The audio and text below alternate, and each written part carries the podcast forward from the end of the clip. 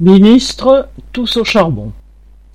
Ordinairement, les gouvernements en place assurent que les élections intermédiaires, régionales et municipales, sont locales et ne concernent en rien les ministres et le président.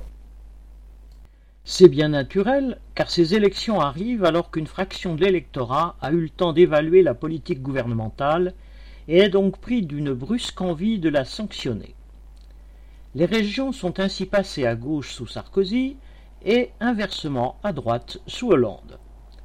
S'attendant à un désaveu semblable les 27 et 27 juin prochains, Macron, au contraire de ses devanciers, politise le scrutin et l'utilise comme une préparation à l'élection présidentielle de 2022.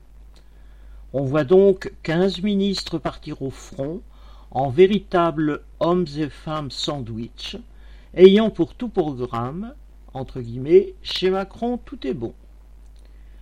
Le but est de tenter d'affaiblir un peu plus la droite afin de préparer un duel Macron-Le Pen et donc, croit le président, sa victoire finale à l'élection présidentielle.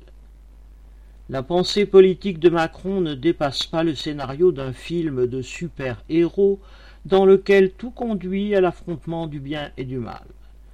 Quand on est ministre, il faut se dévouer. Dans ce genre de film, avant l'apothéose des héros, les figurants en prennent toujours plein la figure. Paul Gallois